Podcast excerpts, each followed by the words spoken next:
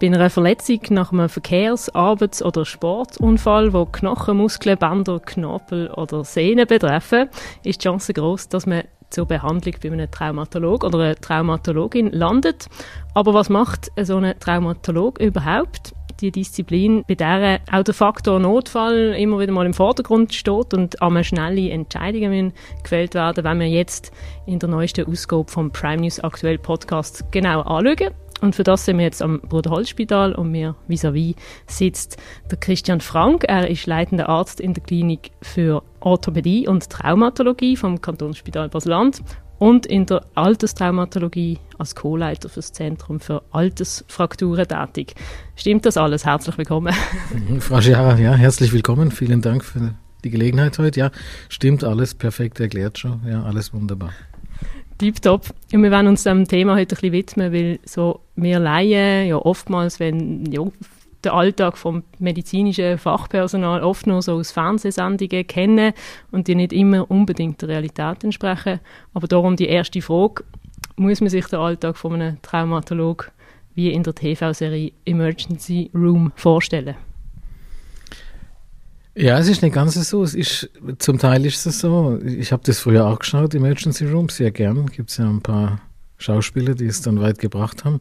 Es hätte schon ein bisschen was damit zu tun. Auf dem Notfall geht es schon so zu. Ja? Auf dem Notfall, wenn viel los ist, dann geht es genauso zu wie im Emergency Room, Chaos, vieles, was parallel geht, wo man Überblick bewahren muss und so. Ist Gott sei Dank nicht, nicht jeden Tag so, weil das hält man ja sonst nicht durch. Ähm, aber ein Großteil von, von der Tätigkeit vom Traumatolog, also vom Unfallchirurg, hat was mit Notfällen zu tun.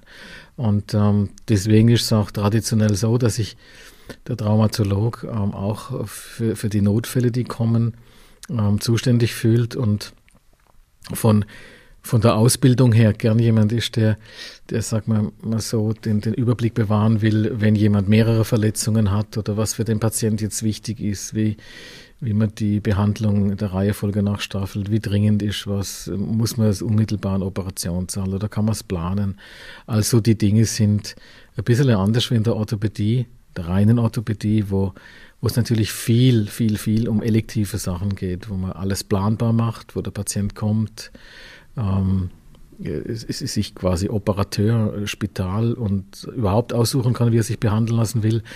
Die Situation ist jetzt im, im Akutfall ein bisschen anders. Da ist der Patient schon fast mehr dem Arzt ausgeliefert wie an der anderen Seite. Weil da kommt er ins Spital und dann muss er, dann muss er nehmen, wen er hat und wen er kriegt und dann ist die Entscheidungsfindung oft ein bisschen anders gelagert.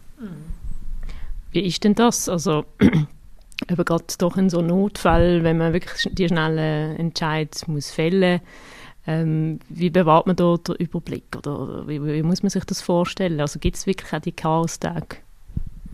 Ja, die Chaos-Tage gibt es schon, ja, aber das hat dann was damit zu tun, wie viele Patienten kommen, wie viele Notfälle es gibt und was parallel abläuft. Wir haben ja zentrale Notaufnahme und äh, da kommt natürlich alles alles Mögliche rein. Und dann gibt es konkurrieren Patienten untereinander. Wer wird dann zuerst behandelt, wer nicht. Und da braucht es immer jemand, der so ein bisschen so viel Erfahrung hat, dass er einfach vielleicht so einen Blick erkennt, was kann sich wohin wie entwickeln und wen muss man jetzt zügiger behandeln als andere. Ähm, da haben wir, da haben wir ähm, am Scores, da wird geguckt, da wird gemessen, da wird immer triagiert. Das ist so ein laufender Prozess. Aber es braucht in der Regel schon jemand, gerade wenn es mehrfach Verletzte sind, der ein bisschen den Überblick hat.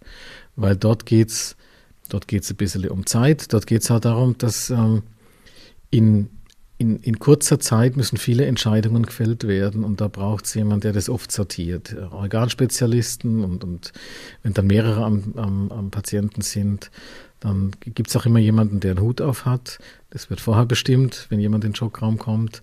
Und dann muss, muss man sortieren. Und dann braucht es in der Regel jemand, der, der so den, den Überblick hat und der es auch moderiert und wo man dann gemeinsam diskutiert, was man wie wann macht. Und das ist eigentlich so die Paradedisziplin vom, vom Traumatologen, wie er sich selber gerne sieht oder wie ich mich gerne sehe, weil ich komme aus einer riesigen Unfallklinik, da war das unser, unser täglich Brot, war quasi vom Unfall, wir waren auch Notärzte, vom Unfall bis zur Rehabilitation, bis wieder daheim. Und ähm, wenn man das alles mal so erlebt hat, dann, äh, ja, dann hat man das, das Zielbild. Ja? Dann ist man gern da dabei und, und, und hilft es zu sortieren. sie sind, also man ist, man tut auch delegieren, oder, die Entscheidungen treffen, ja. ist aber auch selber Chirurg, Unfallchirurg. Ähm, sie haben jetzt vorher gesagt, Sie kommen direkt aus, aus, aus dem OP-Raum. Wie muss man sich denn so eine Notfall-OP vorstellen? Gut, Notfall, Notfall ist ja nicht gleich Notfall. Es gibt verschiedene Notfallkategorien. Da gibt es äh, Notfälle, wo, wo man sofort in OP muss, bei, bei massiver Blutung oder, oder bei, bei, bei anderen Dingen, wenn, wenn die Atmung so schlecht ist, dass man gleich was machen muss. Vieles passiert dann noch außerhalb vom OP. Alles, was dann äh, ich sag mal, leicht geplant werden kann, das geht dann in Operationssaal, weil man dort einfach ähm, spezialisiertes Personal hat, weil die Umgebung da ist, weil da eigentlich alle Leute wissen, äh, auf was es ankommt. Viele von den Notfällen, äh, die jetzt zum Beispiel wir hier im Bruderholz bekommen, sind nicht so, dass man innerhalb von einer Stunde in OP muss. Das gibt es schon auch oder unmittelbar. Ähm, sind gelegentlich Lungenverletzungen, die man dann mit einem Lungenschlauch behandeln kann. Aber das, dafür gehen wir nicht in Operationssaal, das machen wir in den Räumen von der Zentralnotaufnahme, die dafür extra ausgelegt sind. Da gibt es Vorgaben, dass man das machen kann. Ähm, wenn man dann Zeit hat etwas, dann meldet man das an, dann, dann verändert sich die Reihenfolge von Operationen, vielleicht für andere Patienten. Das ist natürlich blöd, wenn man als Patient ähm, auf die Operation wartet und es kommt ein Notfall dazwischen. Das versuchen wir dann für beide Seiten angenehm zu gestalten, also für beide Patienten, die es vielleicht betreffen könnte. Und dann geht man in den Operationssaal, meldet an, um was es geht und die Sachen, die wir dann üblicherweise operieren, also gebrochene Knochen oder verrenkte Gelenke, das eigentliche, die eigentliche Therapie oder Operation ist dann oft wieder Routine, weil es geht dann nur, dass man schnell die, die Infrastruktur zur Verfügung stellt. Äh, Sie haben schon das Wort Mehrfachverletzungen schon, schon mehrfach erwähnt. Ähm, nach, nach welcher Priorität behandelt jetzt ein Traumatolog solche eben verschiedene Sachen. Also wenn Knochenbruch kommt, in, in, bei der Reihenfolge wo. okay, das verstehe ich, ja. Also da gibt es da gibt's was, das gibt es seit den 70ern. Das heißt ATLS. Ähm, Englisch für Advanced Trauma Life Support. Das muss man sich nicht merken, aber da geht es nach A, B, C, D, E. Und diese Buchstaben sind sehr hilfreich, weil sie uns immer helfen beim Sortieren. A betrifft die Atmung. Kann man sich vorstellen, wenn man über die Atmung, weil der Hals verlegt ist, keine Luft mehr kriegt, dann ist A das A-Problem, das Problem von der Atmung, das Erste, was man machen muss. Dann hat alles andere überhaupt keine, keine Bedeutung mehr, bis dieses Problem behoben ist. Und dann kommt B, Beatmung, wenn, wenn das mit, mit, der, mit der Lunge nicht gut funktioniert. C, das sind dann Kreislaufprobleme, also Blutungen. D sind Probleme also neurologischer Art und E ist dann alles, was an Extremitäten ist oder, oder Unterkühlung und so.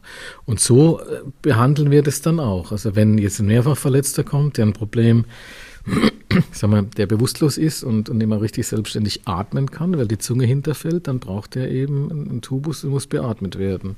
Oder man muss den Atemweg irgendwie frei machen. Und wenn es ein B-Problem ist, weil, weil die Lunge kollabiert ist, muss man dann das behandeln. Das sind alles Dinge, die schneller behandelt werden müssen wie, wie ein Kreislaufproblem, wenn jemand innere Blutungen hat oder nach außen blutet, obwohl man äußere Blutung, wenn man sie sieht, sofort parallel in dem Prozess stoppt. Und ähm, so, so haben wir dann so einen Ablauf, wie das funktioniert.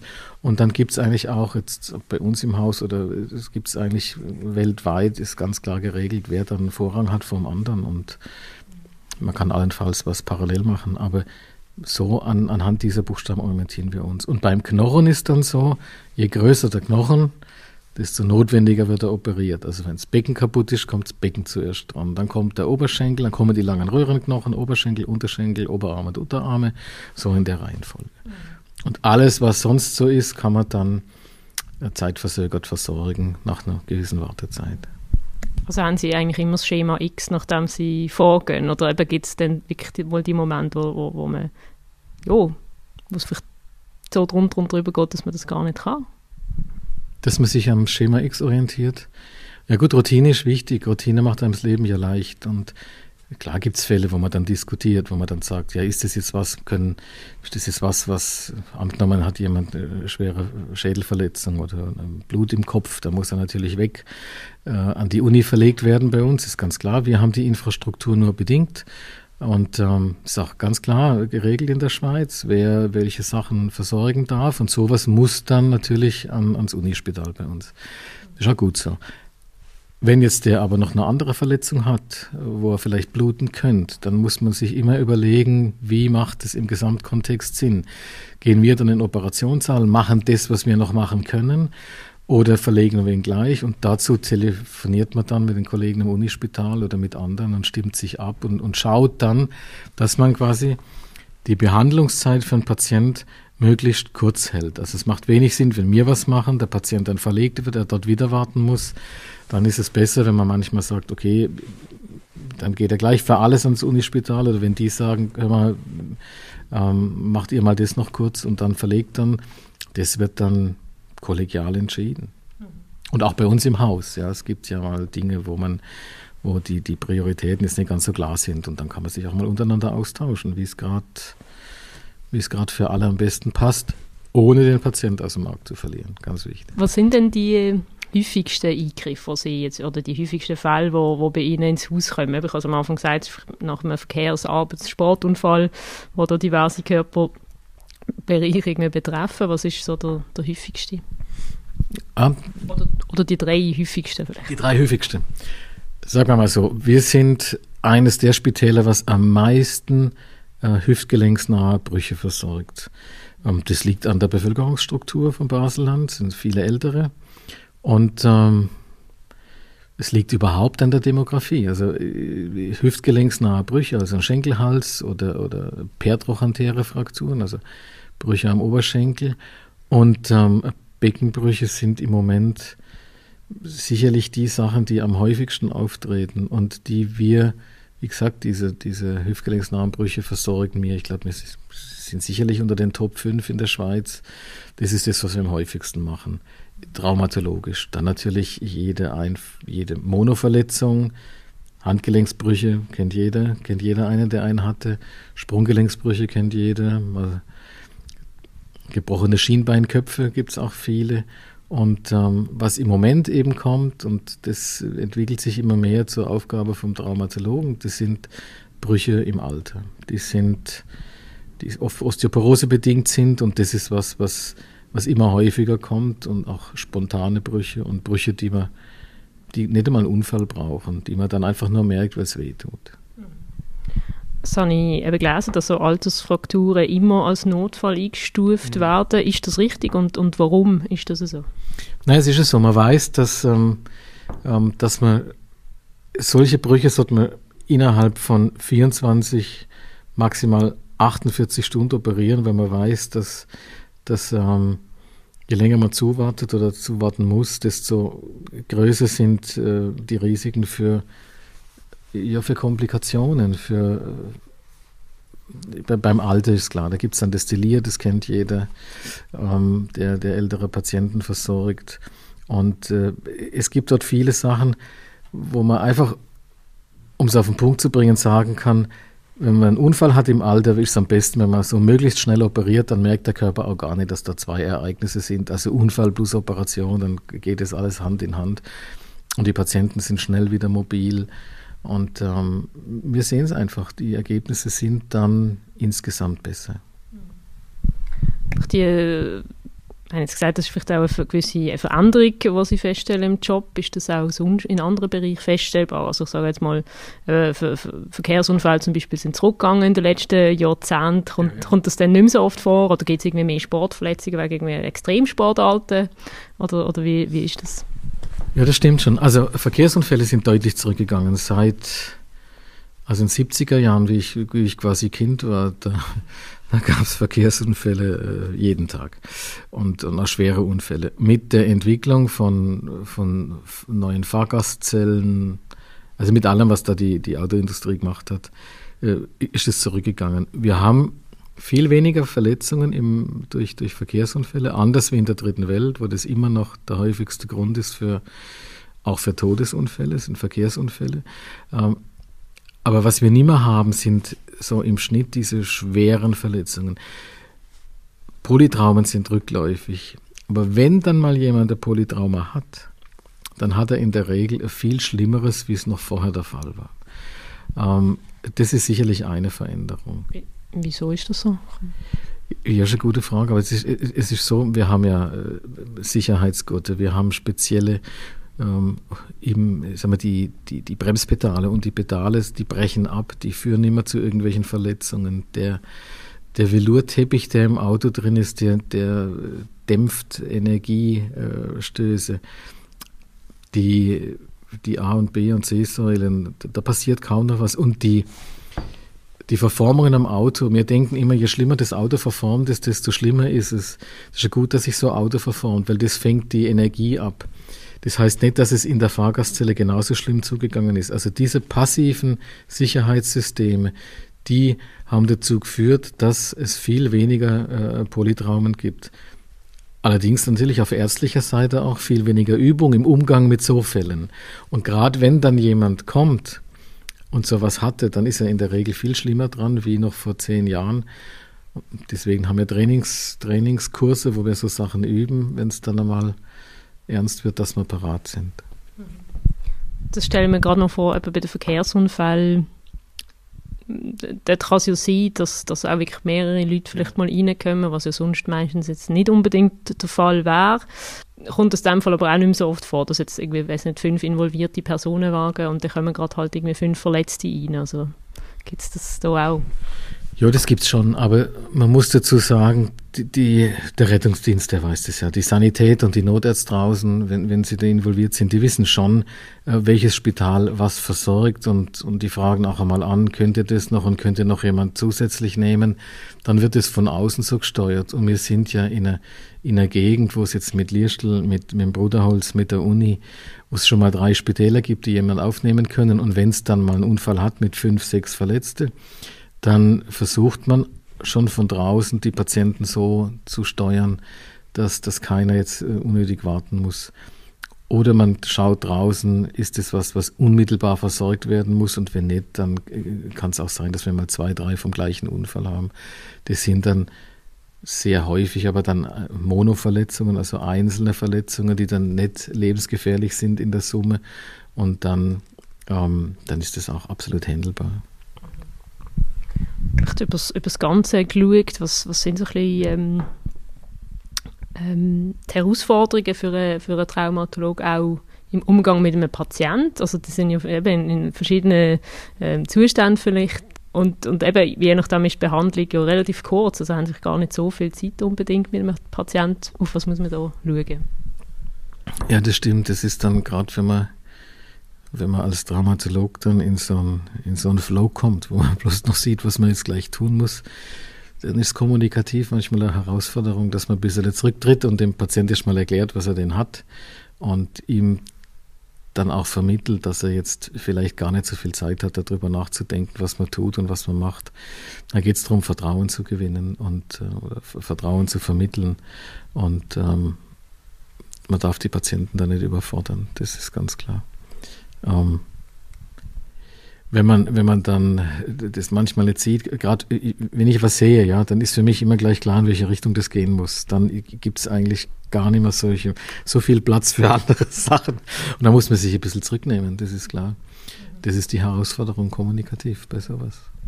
Also das heißt, sie kommen auch mal äh, irgendwie in Situationen, wo sie, was für sie alles schon klar ist und dann müssen sie sich bewusst machen, jetzt muss ich das aber einem Patienten auch noch erklären, oder? Ja, das ist so. Es gibt aber im, im Rahmen meiner Ausbildung haben wir das mal geübt. Also wir hatten spezielle Verletzungen und ähm, zum Beispiel Verletzungen, die harmlos sind oder harmloser sind, aber auch welche, die lebensgefährlich sind. Und dann war ich dann zum Beispiel da geschminkt und bin da gelegen und hatte äh, eine geplatzte Milz und das, das äh, kann ziemlich schnell tödlich sein. Und dann hat man mit mir sehr viel gesprochen und war kommunikativ hervorragend. Aber ich hatte die ganze Zeit das Gefühl, Mensch, ich verblut, jetzt macht mal irgendwas. Und in dem Moment, wo ich nur was anderes hatte, hätte ich mir mehr erwartet, dass man mehr mit mir spricht. Das war sehr hilfreich und das merkt man aber schon, wenn man mit dem Patienten redet. Das, die merken auch, ob sie stärker verletzt sind oder weniger stark und das kann man schon steuern. Also mit ein bisschen Erfahrung geht es. Aber das ist in dem Fall etwas, wo, wo man sich auch aneignen muss. Also sie sind, sind in, in den Jahren besser geworden. Ja, du, das muss man sich schon aneignen, ja, so kommt man nicht auf die Welt, ist ja klar. Weil man, ja klar, am Anfang hat man ja noch sehr viel mit sich selber zu tun. Dann, dann ist man da, hat, hat schwitzige Finger, denkt so, oh Gott, kriege ich das geregelt? Und dann ist man manchmal noch mit, sehr mit sich selber beschäftigt. Da ist die Kommunikation jetzt das primäre Thema in, in so Fällen. Ja. Aber muss man quasi zum Traumatologen auch sehr muss auch wirklich das Rationale mal ist an erster Stelle, um eben also die, die, die schnellen Entscheid fällen und dann kommt quasi das, das Menschliche. Ja, ganz so schlimm ist es nicht, aber, aber wir sind schon, in, also in dem Moment, wenn jetzt was ganz Schlimmes kommt, dann, dann funktioniere ich wie ein Roboter. Also dann bin ich rational, dann bin ich, aber es ist ein Stück weit gut so. Also wenn ich mir jedes Mal Gedanken machen würde, wie schlimm das ist, dann, dann wäre ich wahrscheinlich auch nicht ganz richtig in dem Job. Aber äh, nur Roboter geht natürlich auch nicht. Mal, in der Traumatologie tut man ja auch nicht sagen wir, die Folgen von einem, also die psychologischen Folgen von einem Unfall zum Beispiel jetzt mit den Patienten anschauen. Das sind ein anderer Bereich, ähm, wo das machen, oder stimmt das nicht? Stimmt nicht ganz. Ich bin natürlich kein Psychologe, ja, aber ein bisschen empathisch bin ich ja hoffentlich auch. Ähm, aber es ist so, dass jeder Unfall, das hat man mal untersucht vor 10, 15 Jahren, jeder Unfall hinterlässt Spuren beim Patient. Dann ist man unsicher, man hat Angst, dass nochmal sowas passiert. Das ist beim einen mehr, beim anderen weniger. Und äh, damals war mir noch viel wir haben, wir haben das selber nicht gesehen. Ja, für uns war das alles ein, ein ja, das ist ja bloß ein gebrochener Finger, jetzt stell dich mal nicht so an, grob gesagt. Und ähm, es ist aber nicht so. Es hängt ja da viel hinten dran und das hat man erst mit der Zeit gelernt. Und dafür gibt es natürlich, man, man muss das als Traumatologe wahrnehmen. Weil sonst behandelt es ja niemand. Es muss ja irgendeiner das Gefühl entwickeln oder merken, dem Patient geht es nicht gut, der hat noch was anderes, was ihn drückt. Und dann holt man sich die entsprechenden Kollegen ans, äh, an Bord und macht es gemeinsam. Was sind, ähm, Sie haben vorhin die demografische Veränderung angesprochen, eben alternde Gesellschaften, beim Baselbiet natürlich besonders ausprägt. Ist das ein bisschen die grösste Herausforderung, die in, vielleicht in den nächsten Jahren auch in diesem Job kommt, oder gibt es da auch noch andere Punkte, die Sie sehen?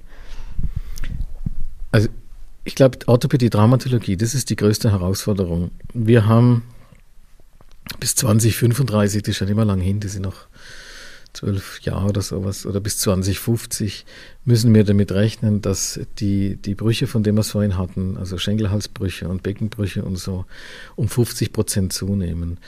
Und wenn man sich vorstellt, dass wir mal so grob geschätzt am Tag zwei von denen Brüche behandeln, dann, dann sind es am Tag drei bis vier Brüche. Und dann, dann heißt es, dass wir einen Operationssaal am Tag eigentlich nur für diese Brüche bräuchten. Und das ist was, was extrem zunehmen wird und was, glaube ich, auch natürlich auch sozioökonomische Herausforderung ist. Patienten müssen laufen, die müssen schneller wieder versorgt werden. In, in Europa oder sagen wir in der Schweiz und in Deutschland denke ich auch, ist nicht die Herausforderung, dass man das zahlen muss oder dass man das Geld dafür hat, sondern das ist das Thema ist Kapazität. Hat man die, die Behandler, hat man die Operationssaalplätze, hat man die Krankenhausbettenplätze für die Sachen?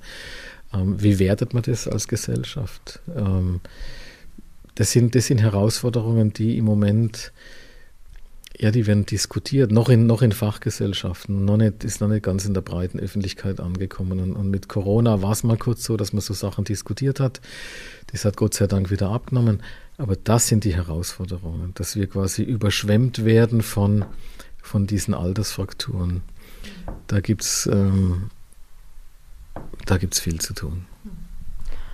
Das ist ja auch in, anderen Bereichen mit eben älteren Patienten mhm. ist, ist ja die Herausforderung, dass es ja auch komplexer wird, weil vielleicht noch andere Sachen mit reinspielen, vielleicht auch Krankheiten oder so. Wie geht man denn mit dem um? Also wenn jetzt vielleicht der Patientin, der Patient noch drei andere Sachen neben dem Beckenbruch irgendwie sonst gesundheitlicher Art hat? Da muss man dann schauen, was und, und man muss mit den Angehörigen und vor allem mit dem Patienten reden. Man muss herausfinden, was der will. Es gibt, es gibt Dinge, wo man, wo man mit einer Operation gut helfen kann, aber es gibt dann auch sagen wir, die Situation, wo man überlegen muss, was mache ich, wenn es zu einer Komplikation kommt? Habe ich dem Patienten dann wirklich geholfen? War, war mein Wunsch, ihm zu helfen, vielleicht äh, verkehrt? Es gibt wirklich Sachen, wo man dann abwägt und auch einmal mit dem Patienten spricht und, und die Zeit muss man sich nehmen. Ich kann jetzt zum Beispiel nicht abschätzen, wie schlimm eine Herzkrankheit ist. Ich, so, ich kenne so ein paar Sachen, wo ich dann auch denke, nee, das machen wir jetzt lieber nicht. Aber das muss man dann gemeinsam festlegen. Und dafür haben wir jetzt zum Beispiel unser Zentrum für Altersfrakturen, was wir da äh, gemeinsam mit den Geriatern leiten oder machen. Und das ist total gut, wenn man, wenn man jetzt jemand hat, wie ich den, den Dr. Ruffo oder die ganzen Geriater, da kann man dann auch mal äh, Sachen im, im Fall diskutieren, wo der andere dann sagt, du machst lieber nicht oder wollen wir nicht erstmal einen anderen Weg suchen. Das machen wir dann schon auch. Wir wollen ja nicht, ähm, wir wollen ja nicht jemanden tot, tot heilen, ja? darum geht es ja. Also wird es grundsätzlich auch interdisziplinär vielleicht ja. Bei, bei dem, ja, genau, das, das ist das, was im Moment in der Zukunft kommt. Wir haben jetzt hier am Bruderholz auch diese Zentrenbildung, wo, wo viel auf Interdisziplinarität Wert gelegt wird. Und ähm, das ist ganz klar, wenn man jetzt operiert, dann, dann äh, verliert man natürlich Kompetenz, wenn es um, um, um, um Herz- und Kreislaufsachen geht. Deswegen haben wir eine Stationsärztin an Bord, die Frau Pfefferle, die hilft uns in der Orthopädie, die, die hat einen Blick drauf auf die internistischen Erkrankungen. Und bei den geriatrischen Patienten haben wir auch die Spezialisten, die Geriater, die schauen sich das dann auch nochmal genauer an.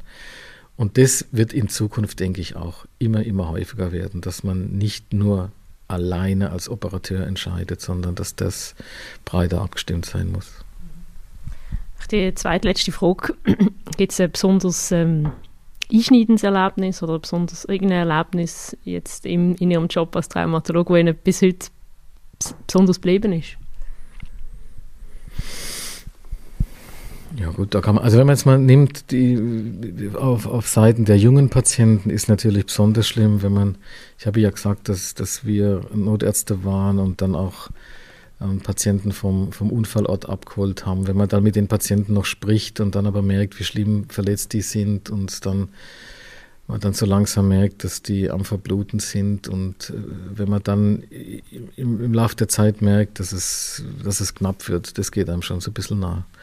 Und ähm, auf der anderen Seite bei den älteren Patienten, das ist einerseits bereichernd, andererseits manchmal, manchmal auch schwierig, weil zur Lebensendphase gehört natürlich auch, also wenn, die, wenn, man, wenn man sehr alt ist und dann die typischen Altersbrüche hat, das hat ja was mit dem Alter zu tun. Und dort lernt man aber extrem viel von Patienten. Die sagen einem nämlich, was ist wichtig. Und da lernt man viel für sich selber auch. Also wenn einmal eine alte Dame sagt, das und das war völlig Blödsinn, was ich gemacht habe, aber wichtig ist, dass ich jemanden zum Reden habe und dass es mir nicht so weh tut und dass ich noch den und den Bewegungsumfang habe oder den, den Radius, wo ich mich bewegen kann. Da lernt man als Arzt ganz viel, weil unsere, unsere ganzen Studien sind auf andere Sachen ausgelegt. Die sind nicht auf, auf ähm, Lebensqualität ausgelegt. Das ist das, was im Moment kommt. Und das lernt man von, von älteren Patienten. Die helfen einem, das eigene Leben ein bisschen einzuordnen vielleicht äh, als, als letzte Frage, wir sind eingestiegen mit äh, Emergency Room. Mhm. Sie haben gesagt, Sie haben das selber auch einmal geschaut. Mhm. Ähm, wie ist das für, für Sie, äh, wenn Sie so, so Serien, Sendungen schauen, wo vieles sicher auch nicht fachlich unbedingt stimmt? Oder hat Sie das vielleicht sogar motiviert, in den Beruf einzusteigen oder gar nicht? Oder denken Sie, das ist alles Quatsch? Wie betrachten Sie so eine, so eine Sendung? Das ist nicht alles Quatsch. Also es ein Grund, warum ich in die Medizin gegangen bin, ist Quincy. Ich weiß nicht, ob man das noch kennt. Das ist so ein, ähm, wie heißen die, Corona, das war so ein Pathologe, der, der immer rausgefunden hat, warum, wer, wie, was für Krankheiten hat. Und das hat mich schwer beschäftigt eine Zeit lang. Dann, ähm,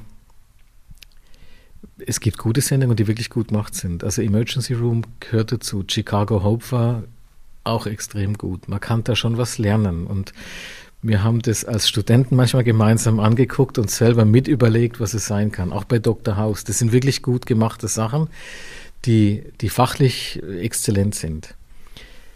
Dann gibt es noch so, so ein paar andere Sachen, die jetzt im Vorabendprogramm laufen. Also das ist, ähm, das, ja, das, das ist emotional, aber das, das stimmt nicht immer. Also das ist was, das brauche ich nicht. Aber die anderen Sachen waren gut, ja. Aber das heißt, sie sind durchaus auch, eben, da ist auch gewisse ein äh, gewisses Interesse geweckt worden. Ja, sicher, ja. wenn es gut gemacht ist, ja klar. Klar, klarer Fall. Das sind also künftige Traumatologen daraus, äh, ich empfehle mal, äh, so etwas zu schauen. Und, äh, oder vielleicht, ja, ja, jetzt schon die letzte Frage angekündigt, aber dann hänge ich vielleicht noch eine dran. Wie ist das mit dem Nachwuchs? Also haben Sie da auch viele, die in Ausbildung sind? Ähm, wie sieht das aus? Ja, wir haben viele, die zu uns kommen und auch hospitieren und da sind und schauen. Ähm, man hat natürlich, wenn man jung ist und, und nicht genau weiß, will man was Operatives machen oder will man was Konservatives machen, ähm, da sollte man sich schon ein bisschen umschauen und gucken, was los ist. Bei uns, wo das gesamte Spektrum angeboten wird, da sieht man dann auch, wie weit ist denn der eigene Wunsch von der Realität entfernt. Ähm, viele Junge, die sagen, ich möchte Sportorthopädie oder Sporttraumatologie machen. Jeder will natürlich mit jungen, sportlichen Leuten zu tun haben, aber das ist was, es wird immer weniger. Wir werden älter. Die reinen Sportverletzungen werden in der, in, prozentual einfach abnehmen. Jetzt kann man gucken, was einen interessiert. Und viele kommen und sehen dann, ach ja, Mensch, das ist ja was ganz anderes und das finde ich ja doch spannender. Da muss man sich ausprobieren. Und jeder, der sehen will, der ist, der ist eingeladen, daherzukommen. Sehr gut. Vielleicht gibt es ja unter den Zuhörerinnen und Zuhörern künftige äh, Traumatologinnen, Traumatologen oder, oder was sich vielleicht eine andere Fachrichtung interessieren. Ganz herzlichen Dank, äh, sehr interessant gesehen und natürlich auch denen, die zugelost haben, hoffen wir, dass ihr das spannend gefunden habt. Äh, uns doch kommentieren und weiterempfehlen oder vielleicht auch ein nächstes Thema, einen nächsten Gast vorschlagen. Das tun wir sehr gerne anschauen und ich verabschiede mich bis zur nächsten Ausgabe.